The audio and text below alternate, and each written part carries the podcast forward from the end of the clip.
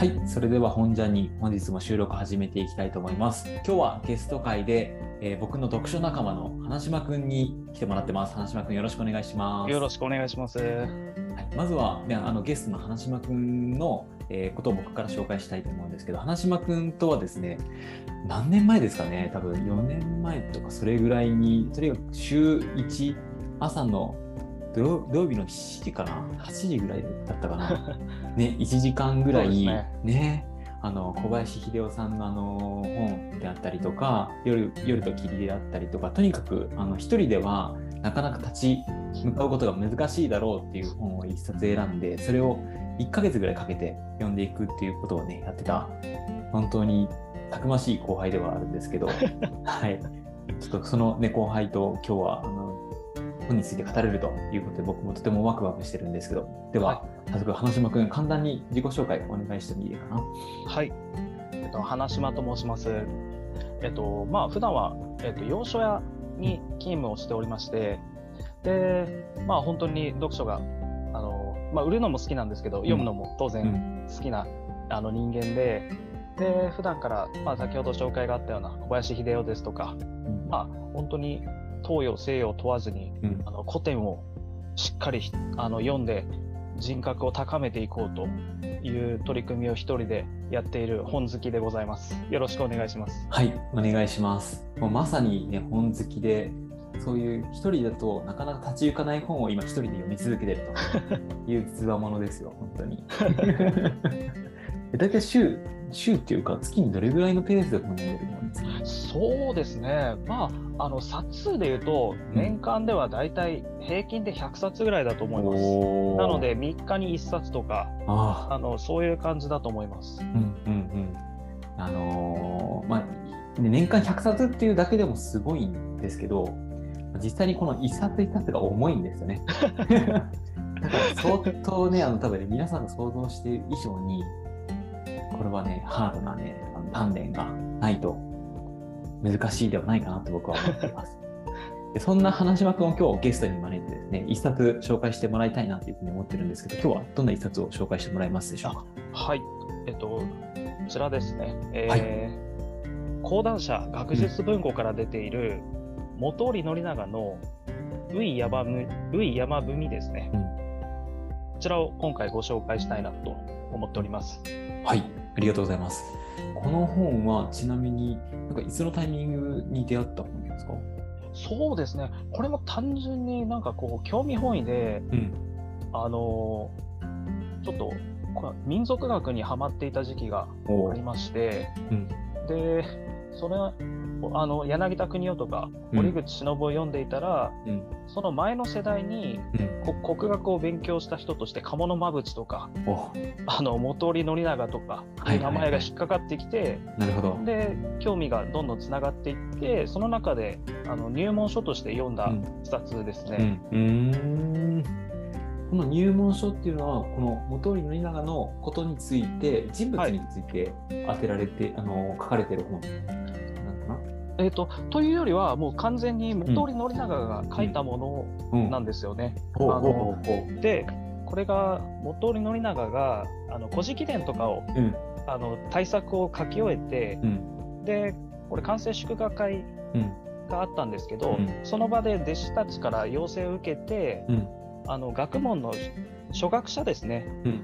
始めたばっかりの人向けにぜひ何か書き残してほしいとうん。いうことであの本織宣長が書いたうん。本ですね。うーん。実際にどうですか、この本を読んでみて。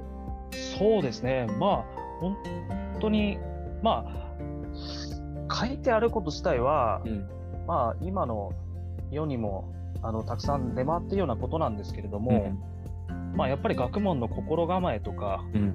あと読書法、読書法。はい、あとはアウトプットの重要性とか、なるほど。はいうん。そういったことがすごくあのなんというかそうですね、まあ、日本語でうん。あの僕たちに分かるようにうん。こうに日本人にすっと分かるように書いてくれてるっていうのが面白いなとうん思いましたね。うん。なかなかね難しそうな、ね、それこそ学学問書っていうところでいくと、はい。難しいイメージしかなかったんですけど、うん。割とそのねあの読みやすいように工はい。夫しているっていうことと、あとははアウトプット法であったりとか読書法とか、はい。割とねあの僕たちも今気になるような内容だなと思いました。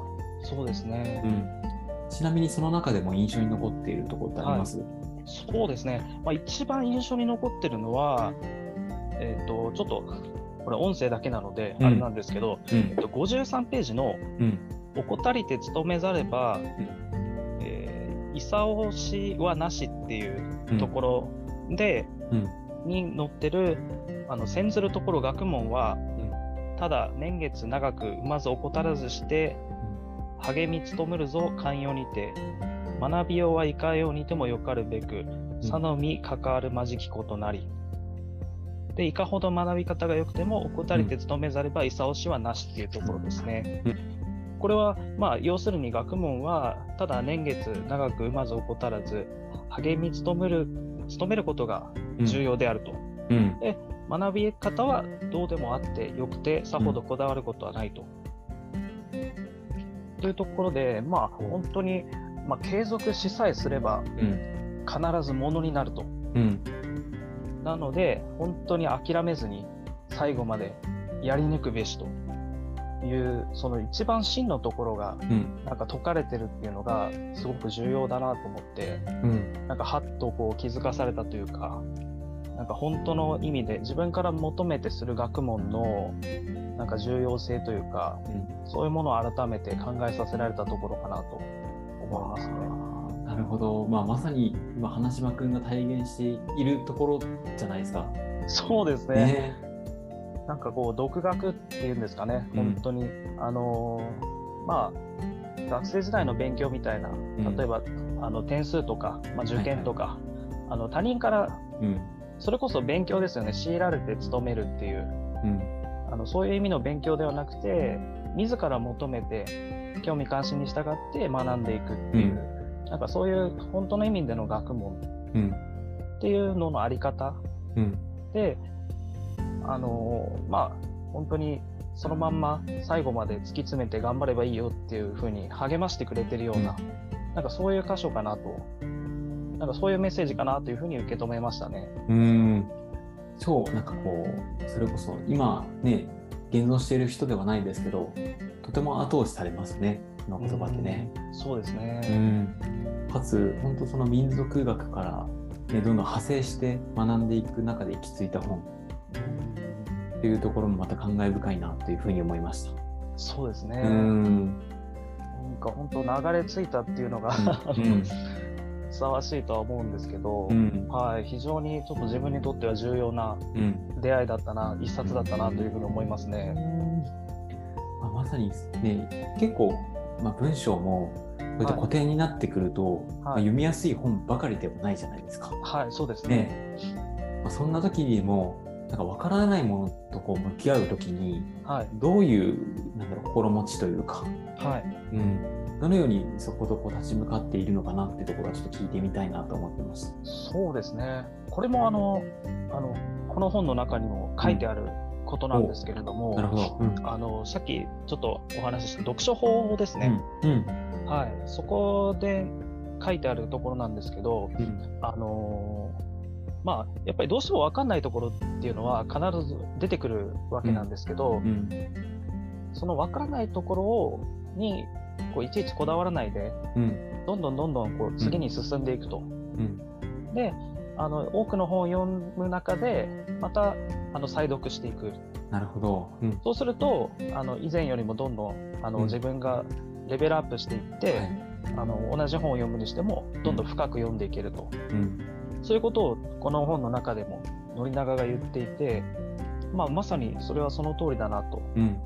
やっぱり分からなくてもあの辛抱して最後まで読むと。で、えーまあ、そういう自分を許してあげる。うん。っていうところが重要なんじゃないかなと思いますね。確かに。いやー、本当そうですね。わからないものをずっと向き合い続けていると、結構やっぱこう苦しいし、はいそこで止まってしまって、頓挫してしまうっていうことってね、応引応引してあり得るけど、まずはもう今は自分自身はもうこういうことがわからないってことを認めていくこと、うんでまたその先にねずっと続けていって再読すると出会い直すことができるっていうのは面白いですね。そうですね。うんなんかこうまあ本当に今読めればそれはそれで素晴らしいことなんですけれども、うん。あの未来の自分うん。があの読めるようになってれば、うん。それはそれで素晴らしいことなのでうん。本当に諦めずに最後まで読む、うん。で、えー、と次の本にどんどん進んでいくっていう、その意思がすごく重要かなと思いますね。うん。まあ、またこれからねどんどんどんどんもうモリあのノリラナがこう言っているようにはい、読み続けていくのかなっていうのがですね僕の中ではイメージがつきました。あーでもね本を読み始めたきっかけってなんなんですか？もともとこのちょっと本から離れちゃうんですけどはい、花島君が本にこうハマったきっかけもともと好きだった、ね。物心ついた時にはもう好きだったって感じ？あのこれもちょっとついこの間誕生日を迎えたんですけど私が。うんうんうんうんであのねたまたま押し入れを整理してたら、うん。あの初めて買ってもらった本3歳の時なんですけど、うんが出てきましてう、ん。で海外の英語の本なんですよ。うん、うー。んもうその時から英語の本だった すごいね。そうなんですよ。もう、うん。あの外国語とか、うん。あのその時はもう日本語すら読み書きできないような、うん。あの幼さだったんですけど、うん。なんか気に入って話さなかったみたいで、うん。だから本当物心つく前からうん。なんかあの本に親和性があったというか、はあなるほど。あの骨の髄まで多分 あの本を抱いて生まれてきたんだろうなっていう感じで、うん。でそれからは特になんか読んだりっていうのはなかったんですけど、うん本当大学生になってからですねうん。あの企業取材サークルうん。ファンに入って、うん。であの本当に面白い名著をうん。紹介していただいてからがスタートかなとうん。思いますね。ああなるほど。はああ本当ね僕も同じサークルに所属してます。し活動時期はねちょっとずれてはいたけど、い、うん。そうですね。ね、それでも同じ共通の本を読んできたっていうところでねやっぱりその本の面白さってはいいうのね、やっぱり書かれている本どんな本と出会うかっていうところもね重要なのかなって今話を聞きながらはい、思いましたね。そうですうね。んえー最後になんかその名著の中で自分自身の中で印象に残っている本ってあります、名著ですか？うんまあ、いっぱいありすぎてちょっとね迷うと思うけど そうですね。うんまあでも一番こう魂揺さぶられたなって思うのは、うんあのこのオンジャーニーでももうすでにご紹介があっているうん小林秀夫の考えるヒント3ですね。おー来たはい。嬉しい。あれが本当に名随筆ばっかりで、うんあれだけはもう何回読んだかわからないですね。いやー同じくね信じることと知ることとねはい。うんいやそれこそその僕がなぜそこで喜んでるかというと花島君の場合は、あの僕と違って小林秀夫の伝習とかももういろいろ読んできてる中でこの一冊を持ってきてるのが感動してるって感じ 他の人がこう考えるヒント3って言ってもあ嬉しいなぐらいなんだけど、はい。もうもうもう本当にたくさんの本を読んできてる中でその一冊を選ぶってことはやっぱりね、い、い本なんだなっていうのをちょっとまた改めて思ったって感じです。